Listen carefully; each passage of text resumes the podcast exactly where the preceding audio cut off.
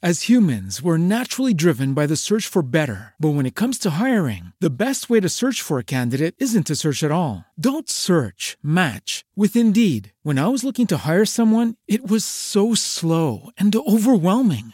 I wish I had used Indeed. If you need to hire, you need Indeed. Indeed is your matching and hiring platform with over 350 million global monthly visitors, according to Indeed data, and a matching engine that helps you find quality candidates fast. Ditch the busy work. Use Indeed for scheduling, screening, and messaging so you can connect with candidates faster. And Indeed doesn't just help you hire faster. 93% of employers agree Indeed delivers the highest quality matches compared to other job sites, according to a recent Indeed survey. And listeners of this show will get a $75 sponsored job credit to get your jobs more visibility at Indeed.com slash podcast. That's Indeed.com slash podcast. Terms and conditions apply. Hello, it is Ryan, and we could all use an extra bright spot in our day, couldn't we? Just to make up for things like sitting in traffic, doing the dishes, counting your steps, you know, all the mundane stuff. That is why I'm such a big fan of Chumba Casino. Chumba Casino has all your favorite social casino style games that you can play for free anytime, anywhere with daily bonuses. That should brighten your day a little. Actually, a lot. So sign up now at chumbacasino.com. That's chumbacasino.com. No purchase necessary. VGW Group. Void were prohibited by law. See terms and conditions. 18 plus. Franz Kafka. El matrimonio. En general la situación de los negocios es tan mala que a veces, cuando me desocupo un rato en la oficina, tomo la cartera de muestras y visito personalmente a los clientes. Entre otras diligencias, me había propuesto llegar alguna vez hasta lo de N, con quien antes tenía continuas relaciones comerciales que, sin embargo, en el último año, por razones que ignoro, llegaron a aflojarse casi por completo. Para tales perturbaciones en realidad no es necesario que haya motivos. En las actuales circunstancias de inseguridad, a menudo esto lo determina una insignificancia y otra insignificancia, un matiz, una palabra puede volver a arreglarlo todo. Pero es un poco difícil avanzar hasta N. Es un hombre de edad que en los últimos tiempos estaba enfermo y que, a pesar de dirigir los negocios, apenas iba a su comercio. Si se quiere verle, se debe ir hasta su domicilio, pero suele preferir aplazar una diligencia comercial de tal índole. Sin embargo, ayer a la tarde, después de las seis, me puse en camino. Ya no era hora de visita, pero la cuestión no debía juzgarse de forma social, sino comercial. Tuve suerte, N estaba en casa. Acababa de regresar de dar un paseo con la esposa, como se me informó en el recibidor, y se hallaba ahora en la habitación del hijo, que se encontraba enfermo. Me invitaron a ir también allí. Al principio vacilé, pero luego se impuso el deseo de terminar cuanto antes la penosa visita y me decidí tal como iba, con el abrigo puesto, sombrero y cartera en mano, me dejé conducir a través de una habitación oscura hacia otra, muy suavemente iluminada, en la que se encontraban varias personas. En forma casi instintiva, mi mirada recayó primero en un agente de negocios, harto conocido por ser competidor mío. Se había deslizado hasta aquí, adelantándose. Estaba cómodamente instalado junto a la cama del enfermo, como si él fuese el médico. Con su hermoso abrigo abierto daba una impresión de poder. Su descaro es insuperable. Algo semejante debió de pensar también el enfermo, que yacía con las mejillas enrojecidas por la fiebre y que de vez en cuando miraba hacia él. Por lo demás, el hijo ya no es joven. Un hombre de mi edad, de barba corta, algo descuidada por la enfermedad. El viejo N, grande, de hombros anchos, sorprendentemente enflaquecido por su traicionero mal, encorvado e inseguro, permanecía aún como había llegado, con el abrigo puesto, y murmuraba algo en dirección a su hijo. Su señora, pequeña y frágil, aunque extremadamente vivaz, pero solo en cuanto se refería a él, a los otros apenas sí nos veía, se hallaba ocupada en quitarle el abrigo, lo que por la diferencia de estatura entre ambos ofrecía otras dificultades. Finalmente lo consiguió. La verdadera dificultad estaba en que N, muy impaciente, no cesaba, tanteando con sus manos inquietas, de pedir el sillón, que por fin la mujer, luego de haberle quitado el abrigo, empujó con prisa hacia él. Ella misma tomó el abrigo, debajo del que casi desaparecía, y se lo llevó. Entonces llegó mi oportunidad. O mejor, no había llegado, no llegaría nunca aquí. En realidad, si yo todavía quería intentar algo, debía hacerlo de inmediato, porque tenía la impresión de que las posibilidades para una conversación de negocios podrían empeorar. Pero no entraba en mis costumbres eternizarme en un asiento como lo pretendía con seguridad de la gente. Por otra parte, no quería guardar consideraciones con este. De modo que comencé a exponer brevemente mi asunto, a pesar de que notaba que N tenía deseos de conversar algo con su hijo.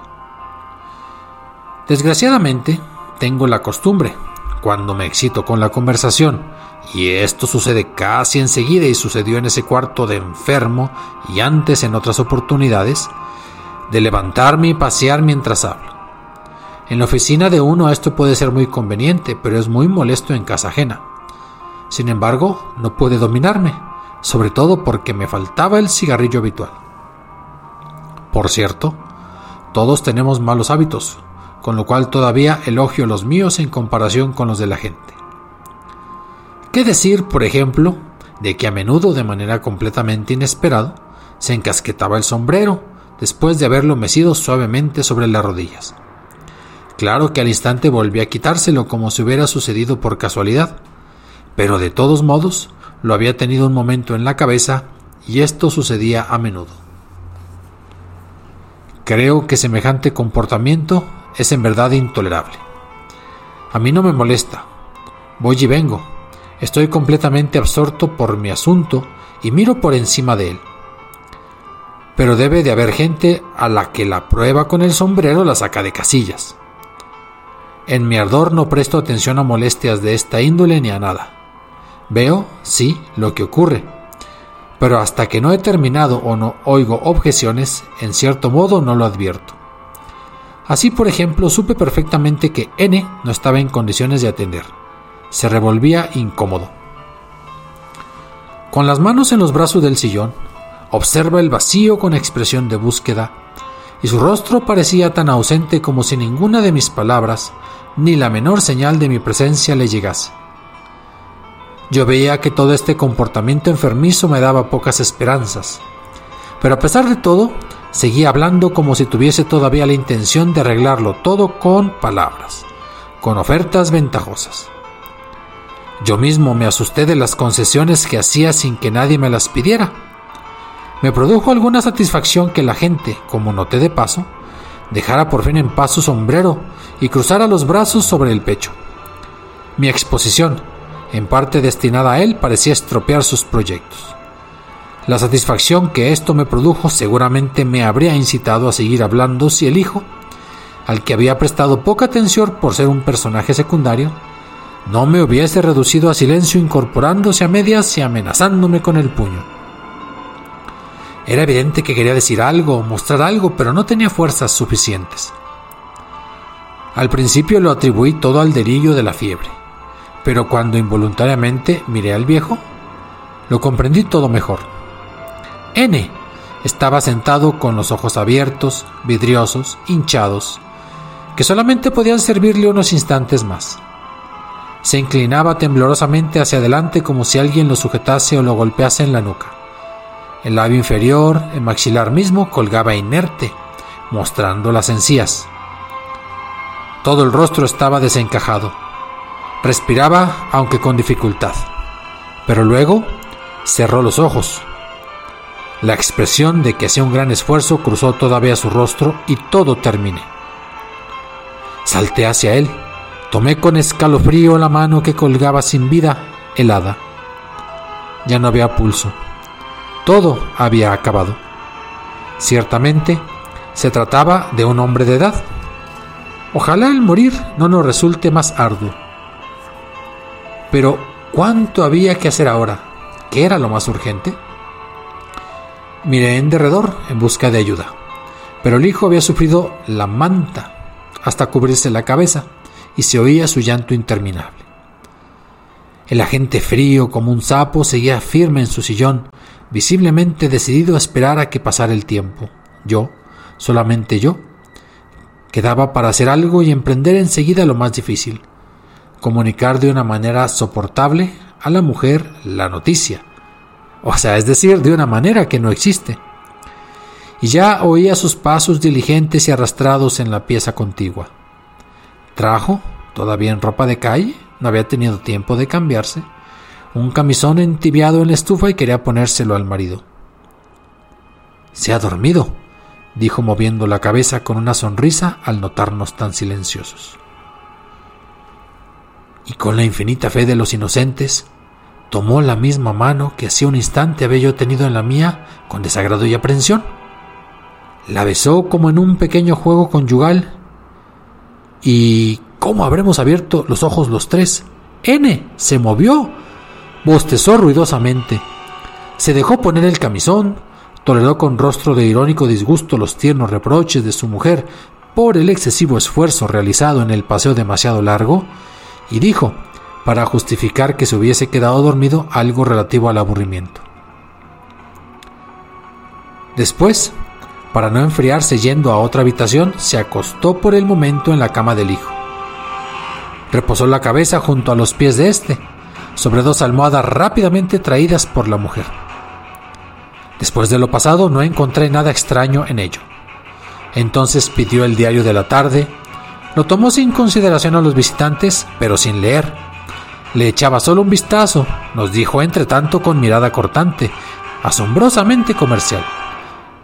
Nos dijo algunas cosas muy desagradables acerca de nuestras propuestas, mientras que con la mano libre hacía continuamente movimientos de arrojar algo y chasqueaba la lengua, como significando la contrariedad que le provocaba nuestra conducta. El agente hizo algunas observaciones inadecuadas. En su tosquedad sentía probablemente que después de lo que había sucedido debía producirse alguna compensación. Yo me despedí de prisa. Casi le estaba agradecido a la gente. Sin su presencia no hubiese tenido el valor de retirarme tan pronto. En la antesala me encontré todavía con la señora N. Al contemplar su mísera figura le dije con sinceridad que me recordaba algo a mi madre. Y como permaneciera callada agregué, dígase lo que se quiera, podía hacer milagros. Lo que nosotros ya habíamos destruido, ella sabía componerlo. La perdí en la niñez.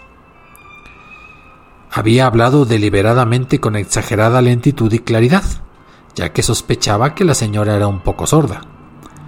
Y probablemente lo era porque preguntó sin transición. ¿Qué le parece el aspecto de mi marido? Por algunas palabras de despedida advertí que me confundía con el agente. Creo que de otra manera hubiera sido más gentil. Luego bajé la escalera. El descenso fue más difícil que el ascenso. Y eso que este no había sido fácil. Ah, qué desdichadas diligencias comerciales hay, y uno tiene que seguir llevando la cruz.